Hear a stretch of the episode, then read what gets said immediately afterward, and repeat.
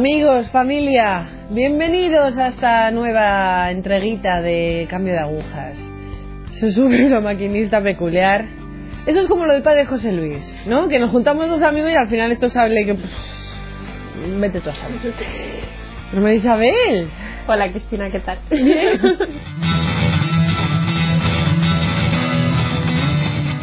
Bueno, a ver, hermana, vamos a remontarnos ahí en el pasado.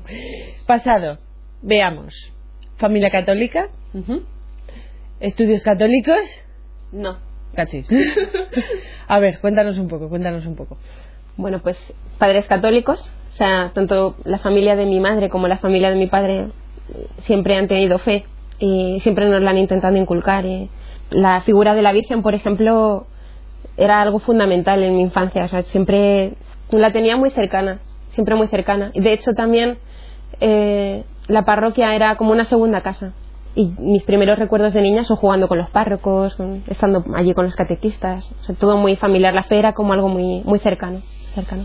¿Tienes hermanos? Tengo una hermana mayor, cinco años mayor, se llama Pilar. Y también igual se, se formó en la fe igual que yo. Bien, ubiquémonos. ¿Esto es en Cuenca? Cuenca. Bien. Bueno, nos metemos, estamos en el cole, hacemos todo así como muy tradicional, ¿no? Sí. O sea, la comunión. La comunión, o sea, la comunión en mi parroquia estaban las siervas del hogar de la madre, que es la institución a la que pertenezco ahora, y yo las conocí con seis añitos. Entonces yo tenía como el plus de la formación de las hermanas, porque iba a las catequesis de la parroquia, normal los domingos y todo eso. Vale. Y luego también enseguida entré en el grupo de jóvenes, que en ese momento era de niños para mí, ¿no? Vale. que, que había en el hogar de la madre, que era el movimiento al que pertenecía. ¿Hacer la confirmación con cuántos años? Con 11. Pues lo típico que, que va el obispo al pueblo pues paterno o materno. En mi caso fue el paterno, al pueblo en Cuenca, porque mi madre es de Extremadura. Vale. Y, y la hice con 11 años pues porque iba el obispo y para mí el que me ofrecieran hacer la confirmación tan pronto era como una gracia, porque a mí cuando me empezaron a explicar que la confirmación es como de alguna manera hacerte un soldado de, de Cristo, ¿no? Es decir, yo confirmo que quiero vivir esta fe siempre y que quiero luchar y que la quiero hacer mía. O sea, ya no es la fe que me han dado mis padres, que sí, te la han dado tus padres, pero ahora la vivo yo. Y la vivo yo porque realmente creo en esto. Para mí fue una gracia porque experimenté realmente que el Espíritu Santo me daba el empuje que yo cuando vi que otros a los 13, 14 todavía no habían hecho la confirmación, yo tenía. Y yo era consciente de que era por eso. Entonces fue una gracia, la verdad. Vale, pero incluso tú vivías mm, ya no solamente tu fe, sino también tu preadolescencia, también de forma madura gracias a esto. Porque, vale, ahora mismo los jóvenes, los chiquillos, los niños viven antes su preadolescencia y su adolescencia. O sea, ya no es, pues eso, Sí, cuando teníamos inocencia, 18 años y dejábamos de jugar con las Nancy's. Vale, se vive antes, pero tú incluso esa fe también te hizo madurar antes. No lo sé, la verdad. O sea, determinados valores, ¿vale? Valores que quizás un niño normal a los 12 años no ve. O los ve, pero dice, no sé lo que significa o no sé cómo hacerlo. Sí. O, Sí, sí, en ¿vale? sentido, sí. Valores, responsabilidad, mm, sí, sí, sí. ¿vale? Ciertas conversaciones, por ejemplo, yo Sí. qué sé, ¿vale? Pero por ejemplo, yo no era consciente de eso, por ejemplo. O sea, yo de eso me he ido dando cuenta ahora. Vale. Cada, cuando he ido conociendo pues más gente, ahora incluso pues eso, ¿no? Si, si yo como hermana ahora doy catequesis o de lo que sea, yo me di cuenta de que si yo he visto antes ciertas cosas con mi edad, era era pues porque yo lo había de alguna manera mamado en casa, ¿no? Y en la parroquia, entre las hermanas, porque eran valores que realmente se vivían. El pudor, por ejemplo, yo me acuerdo una amiga, teníamos 17 años y no sabía lo que era el pudor. Y que yo me acuerdo de muchas veces jugarle y decir, pero hombre, ¿cómo va vestida así? Que, o que vamos a tal sitio tal, pero no te cortas un poco, ¿sabes? Como, y lo pensaba, no lo expresaba y yo decía, a lo mejor se ha educado de otra manera o Sí. de alguna manera lo justificas en el sentido de a lo mejor no le daban tanta importancia a esto, pero es que para mí era inconcebible que otros no supieran lo que yo sabía en cuanto a valores que para mí eran básicos. O sea, para mí era impensable que alguien no supiera lo que era el pudor. Y yo no era ninguna santita, ¿eh? O sea, para nada. Y luchaba totalmente contra eso de, mira la beatita esa que quiere mucho a la Virgen. Sí, quiero mucho a la Virgen, pero yo de beatita nada, ¿eh? Cuidadito que me pongo... que yo me, que me, me gusta igualmente. O sea, o sea, había muchas cosas que eran contradictorios. O sea, yo lo veo ahora digo, eso es súper contradictorio. Que estaba deseando eso a lo mejor estar con las hermanas, estar en la parroquia, escuchar cosas buenas, las misiones, todo eso me atraía un montón y sin embargo huía a la vez muchísimo. O sea, me daba pánico que Dios pudiera fijarse en mí, por ejemplo. O sea, porque igual la vocación la veía siempre como algo normal, lejano. o sea, lejano, para o sea, eso es para otros. Pero a mí es que yo veo un chico guapo y me gusta. Pues claro, pues yo no puedo ser hermana, como voy a ser hermana. No, no, no, no. Además, si yo tenía mis planes hechos y todo. A ver, a ver, cuéntame esos de los planes. O sea, yo, por ejemplo, me encantaba, vamos, me encanta el arte. Y desde muy pequeña, o sea, mi madre siempre me dice, es que tú antes de hablar y de escribir y de todo, te ponías delante de la tele a ver los dibujos animados y te ponías tu blog y tu boli y a pintar, y a hacer gurrapartos y estaba todo el día pintando, o sea, y me apasionaba cualquier historia de los pintores o del tal cuadro o lo que sea, me encantaba todo eso. Entonces todo eso se fue, fue cogiendo fuerza y como que empecé a luchar por ello. Empecé a formar enseguida, muy de chiquitita, ya empezaban mis padres, por favor, llevarme a clases de pintura, como sea, que yo quiero ir a clases de pintura. Y a los ocho años ya estaba con un profesional en, un, en unas clases particulares, empezando realmente a, a formarme en el arte y a coger mano y, y en cuanto pude y me empecé a enterar un poco de cómo iba la vida, me toqué crear un nombre, porque claro, si tú no, si, como se dice, del arte no vas a vivir, ¿no? No puedes vivir del arte. pues si no te creas un nombre, si tú no eres alguien que realmente sobresalga por algo, tú no vas a poder vivir de eso. Entonces yo decía, pues ya está. O sea, lo que tengo que hacer es meterme en la universidad en cuanto pueda, ser la primera en la universidad, mm, pillarme una cátedra, llegar al doctorado, me voy a Italia, a las mejores escuelas de arte, todo el arte me atraía, o sea, la fotografía, la escultura, la pintura, el dibujo, todo, todo, todo, todo. Entonces, como creo que tengo dones para todo eso, para lo que más o menos he ido tocando, pues tengo que desarrollar eso al máximo y porque yo quiero vivir para el arte. Entonces, era una contradicción que para mí eso era ya mi vida, tenía formación, pero a mí que Dios no me hable porque ¿Por qué paso? Para otro que yo no. vale. Llegamos a los 15, ¿vale? Y a los 15, ¿cómo es eso de... Mamá, quiero ser artista. Mamá, quiero ser otra cosa. Pues más o menos así. pues a los 15 pasó que, pues, como una joven más, pues con la tontería, ¿no? De los 15, la adolescencia y tal. Y más con la tontería en el sentido de decir, venga, que ya nos quedan dos años de instituto y a vivir la fiesta. Y yo por los fines de semana no aparezco en mi casa. y me voy a la discoteca en cuanto me dejen. Y yo estaba con esa cosa por dentro. Sin embargo, seguía con la hipocresía de la, la catequesis, sí, sí, sí, y al coro, sí, sí, sí, sí, sí. Pero estaba deseando, por otro lado, pues eso. Vivir. Suena un poco La- fuerte la sí. cosa de la comparación de una vela al demonio y otra vela a Dios, pero era un poco así, ¿no? O sea, por una parte tenía el deseo de satisfacer toda la parte espiritual que yo veía que era importante y que necesitaba. Y sin embargo, me atraía que se fueran por ahí de fiesta sin dar explicación a nadie, me atraía que pareciese que no tuviesen conciencia, todo eso me atraía. Pero, ¿qué pasó? Pues que un día en concreto, en, en un rosario de estos de jóvenes, estaba con mis amigas allí, todas éramos jóvenes del hogar, y empecé, no sé, de repente en mi interior es como la voz de la conciencia, pero sabes que no es la conciencia, va más allá. Entonces experimenté que el Señor me decía, tengo que decirte algo. Y tú, ay, Dios mío. No. bueno, vamos No, ya llevo cinco cosa. minutos, ya me puedo ir. sí, sí, empecé a mirar el reloj. Bueno, yo creo que tengo que decirte algo yo. Me levanté del banco, busqué a una amiga mía. Bueno, quedamos mañana, ¿vale? Tal. No, me fui. Me fui citando de la capilla. Nada, preparándome la cena, intentando meterme otras cosas en la cabeza para que no escuchara esa voz. Tengo que decirte algo, tengo que decirte algo. Ay, madre mía. Total que llegó un momento en el que ya me harté. Bueno, ya, ¿qué, qué quieres? O sea, ¿qué quieres? Ya, ya estoy, estoy yendo de ti media hora. ¿Qué pasa? Ya me estaba poniendo de los nervios. Y experimenté muy claro que el Señor me dijo, quiero que, quiero que seas para mí. Y me vino tal cual la imagen de, de las siervas. O sea, tienes que, por, o sea, yo quiero, o sea, no es tienes que ser sierva, pero yo quiero que tú seas sierva. Entonces en ese momento me quedé en shock y me sentó fatal, fatal, fatal. Me enfadé, pero pataleando, chillando. ¿Por qué me haces esto? ¿Por qué me estás rompiendo los planes? ¿Por qué ahora?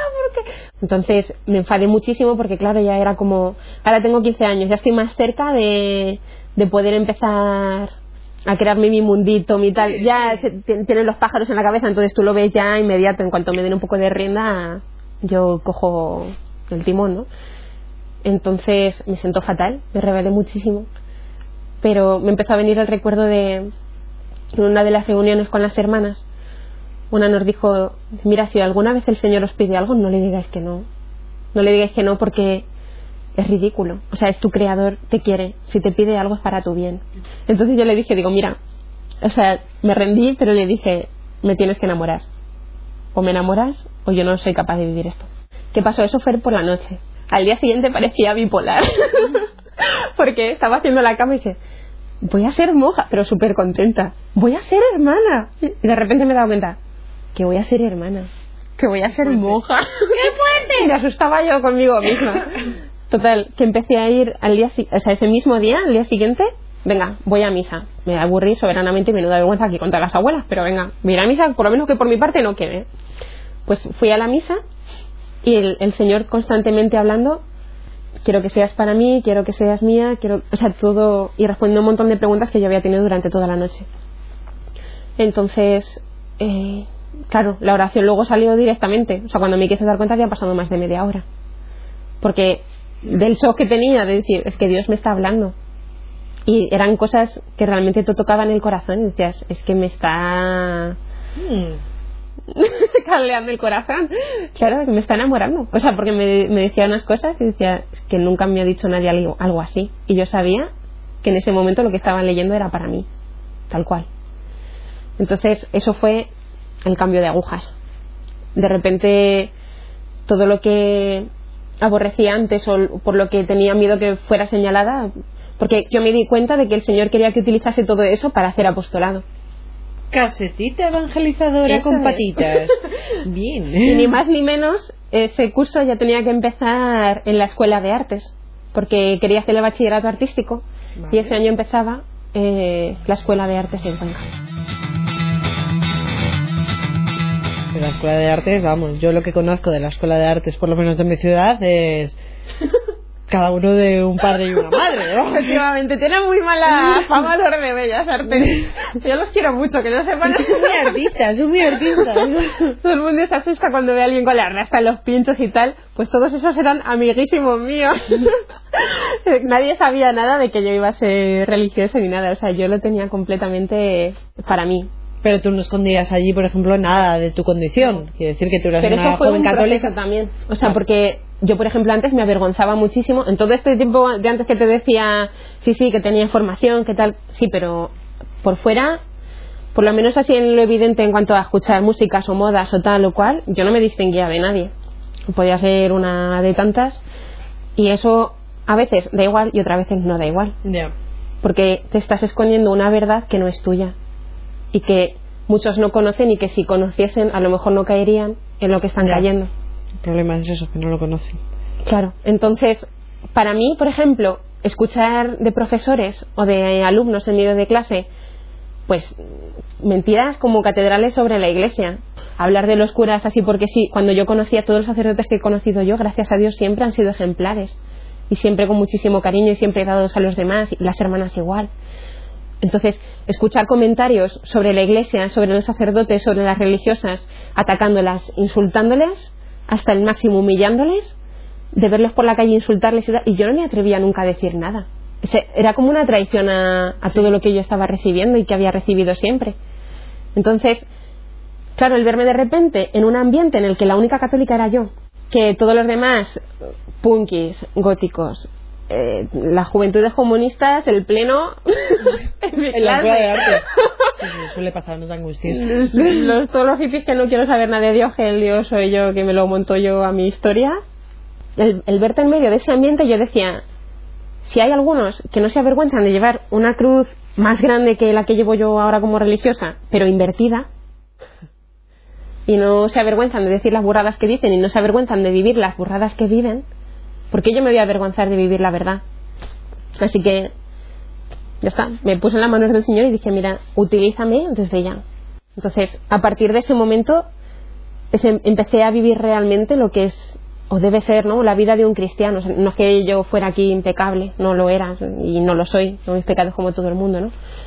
Pero, pero sí que me empecé a dar cuenta de decir, es que es muy importante el apostolado, y no da igual la música que escuche, no da igual que escuche un montón de hip hop que lo escuchaba, no da igual que escuche un montón de rock que lo escuchaba, no da igual que escuche un montón de rap que lo escuchaba, y que todo lo que digo y todo lo que hago mientras la escucho no repercuta en los otros y quiera lavarme las manos como yo soy buenecita y todo eso no se vive esa, ese claro, es, tipo de hipocresía. Claro, o sea, para mí mi cambio de agujas es ese, ¿no? Es decir, vivir de la hipocresía a decir, quiero vivir en serio. porque muchas veces se confunde la radicalidad con la el vivir realmente lo que tienes que vivir. Sí, una, coherencia, de vida. Eso es. Eso es. Entonces, yo intentaba como, de alguna manera, a los jóvenes que no lo habían conocido y que no lo conocían, y otros que lo conocían y que habían y que estaban viviendo lo que yo había estado viviendo, intentarles acercar a todo eso, ¿no? me daba, aún así me daba un poco de pánico de decir, esta la beatita, la monjita, la no sé qué tal, aunque nadie supiese que yo iba a ser monja, ¿no? Pero te daba un poquito así de cosa porque decías, es que no, o sea, aunque yo no fuese a ser hermana, yo tendría que vivir esto y todos los jóvenes deberían vivir el sentido de decir, vivo una coherencia con mi fe y te quiero te quiero llevar a vivir esto no por convencerte de ninguna historia extraña ni nada, sino porque es la verdad. Y porque si estás metido en el fango es porque no conoces lo que yo gracias a Dios he conocido y que te brinda la iglesia, porque la iglesia muchas veces se la ve como los nos, ¿no? No puedes hacer esto, no puedes hacer esto, no puedes hacer esto. Bueno, si se entera el cura. No es eso, la iglesia no es eso. La iglesia es decir, tú eres una hija de Dios, tienes una dignidad, alégrate por ello y cuídala. Y la iglesia lo que te da son las pautas para vivir eso con alegría en todas las etapas de tu vida y que llegues delante de, de Dios como un hijo suyo y decir, me reconoces, ¿no? Eso es lo que es la iglesia. La pena es que no se conozca. O sea, yo creo que la, la, tristeza del ser cristiano y, del, y de nosotros que estamos aquí es que a Dios no se le conoce. Y no se conoce realmente ni su mensaje, ni su. Es verdad, o sea, la mayor pena ya no es la ignorancia es atrevida y, bueno, la gente lo ataca porque es ignorante, sino es el desconocimiento. Pero bueno, tú estás en la escuela de artes, allí te conocen a la verdadera Isabel y cómo actúa eso. Bien, o sea, la verdad es que había muchos que no me podían ni ver, pero es verdad que muchas veces sí que, para mi sorpresa, se acercaban muchas veces chicas o chicos que lo último que te piensas es que te va a preguntar algo y te decían, oye, ¿puedo hablar contigo? Y a lo mejor te sacaban el tema, pues, eso, ¿no? De los anticonceptivos, del aborto, de he estado de fiesta, me he emborrachado hasta lo habido y por haber y he hecho las mayores burradas de mi vida y con perdón para el que se escandaliza escuchar esto de una monja, pero lo que te decía, ¿no? Me siento como una mierda, o sea, yo no valgo para nada. Entonces, el, el vivir todo eso, o sea, el, el, que había gente que te despreciaba por ser católico y el que había gente que se te acercaba y que nadie sabía que se te había acercado, porque luego delante del resto no. Y yo aquí hemos tenido la conversación, pero de ahí no sale. Para mí era como un decir, aunque otros se sigan avergonzando de, la fe o no quieran mostrar que lo que lo que se les muestra en la iglesia, lo que o lo que les puede ofrecer un católico que tienen al lado, un joven católico con unos valores, aunque no lo quieran reconocer, hay que seguir luchando por ello y hay que seguirlo viviendo porque no se trata de que te miren a ti porque está, fíjate cómo es o está, no es que te miren a ti, es que están mirando lo que hay detrás, ¿no? Que es Dios. Y gracias a Dios yo ahí tuve las mejores amigas de mi vida, que todavía conservo. Y yo creo que pude ser, ¿no? Como la semilla en la conversión radical de, varias amigas, ¿no? Que eran de, a mí no me hables de la iglesia ni de curas, ni de monjas, que bajo a monjas, pero como eres así de rancia, por favor. Ah, por favor. Entonces, o sea, era como eso, el empezarme a dar cuenta de decir, un joven cristiano tiene que ir a por todas y no avergonzarse de la fe. Hermanita, bachiller, ¿vale? Tenemos nuestra escuela de artes, Llego a ir a la universidad, ¿vale? pero para sorpresa no entro en la Universidad de Bellas Artes, como era mi sueño, porque como yo ya sabía dónde el Señor me quería, y la Universidad de Bellas Artes es muy cara, o sea, en el sentido del material es muy caro. Y yo en ese momento había pedido la entrada para ser sierva ya oficialmente. Entonces, Bueno, eh, tú de manera coherente eliges decir, "Ma, en lugar de ser un gasto con Sí. patas para mis padres, eso es. voy sí. a no serlo. busqué algo que no sabía ni muy bien a lo que me estaba metiendo, más bien por no decir nada, y era, por ejemplo, trabajo social. Y ahí la verdad es que flaqueé un poco lo que es la, el apostolado, porque no sabía cómo crear ese clic, ¿no? Como Ya. dices tú muchas veces, de crear la, la amistad que permanezca, porque mucha gente era de los pueblos, entonces venían solo entre semana y se Ya, van, que es cuando puedes quedar, claro. te puedes ir por ahí a hablar y lo que sea, entonces el testimonio que daba muchas veces era igual, en clase intentando defender la verdad o hablando como pudiese pues con los profesores o lo que sea de razonar oye pero lo que está diciendo esto no es del todo verdad porque si hablamos del tema de ¿Y tú ahí la saltabas? ¿Tú no saltabas en la escuela de artes? sí Saltabas, vale. sí sí porque éramos aún más de los que o sea, éramos 150 en clase. Me daba vergüenza aún así en el sentido de decir menudo cante que, que aquí en clase de ciencias políticas te levantes tú y digas lo que estás diciendo no es verdad te quedas así con la cosa de decir madre mía que, que me tengo que levantar pero a la vez era imposible no levantarme. O sea para mí ya era como no no puedo traicionar Vale, estamos esos ese par de años en la uni, un año ¿vale? Un año y un poquito. y ya entro, gracias a Dios. Y estudio segundo de trabajo social a, a distancia. O sea, voy allí en plan Vale. exámenes y ya está. Funciona ahora mismo. Funciona ahora mismo Quiero decir, vamos a ver. Coger de la mano a Dios o darle el sí a Dios no es mamá yo era artista y ahora papá como eres soy tuya no soy artista ni soy nada. O sea, al principio cuando, cuando fue la llamada en sí, yo decía, digo, si yo tengo unos dones, porque Dios no quiere que los utilice, ¿no? Entonces para mí era un poco de lucha, pero al poco tiempo, pero al poco tiempo, entendí que los dones que tienes no son tuyos, son de Dios. Entonces, si yo voy a ser de Dios, los dones están en sus manos igual que estoy yo en sus manos Y que Él en toda mi potencia. Eso es. Entonces, si Él quiere que los utilice, bien. Si no, estoy dispuesta a no tocar un pincel en mi vida. Y para mí eso era un gran sacrificio. Vine con plena disponibilidad y sigo con plena disponibilidad para coger o dejar el pincel cuando el Señor quiera. Pero es curioso que desde que llegué, eh, llevo ya siete años y medio como sierva, el Señor ha querido que utilice los dones que Él me ha dado para, para el uno de los apostolados que tenemos en, en el hogar. Tenemos eh, medios de difusión como son televisión, radio, revista, página web, para llevar a, a los hombres a la verdad. Sí, a mí me, da mucha alegría cuando, cuando te das cuenta de que gracias a, a que has puesto a disposición de, de la obediencia del Señor los dones que te ha dado y que muchas veces a través de la obediencia te ha permitido perfeccionarlos y decir, haz esto, yo no sé hacer esto, hazlo, venga, hazlo, hazlo, pide ayuda al Señor, reza y hazlo, lánzate. Y que de repente te des cuenta de que estás haciendo cosas que tú lo miras y dices, yo no he hecho esto. y sin embargo lo he hecho.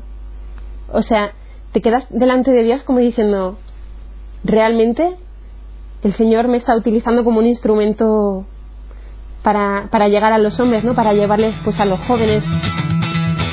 Hermanita, que nos vamos. que nos vamos yendo. Plena disposición al Señor. Qué importante es esto que decimos siempre de ser casetita evangelizadora. ¿Por qué? Porque hay mucho desconocimiento y es lo peor, lo peor, lo peor.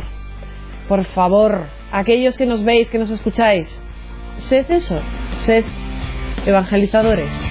Nos vemos en la próxima. Ana Isabel, Cristina, gracias. a ti. Si aquellos no conocen, hacerles conocer. Gracias.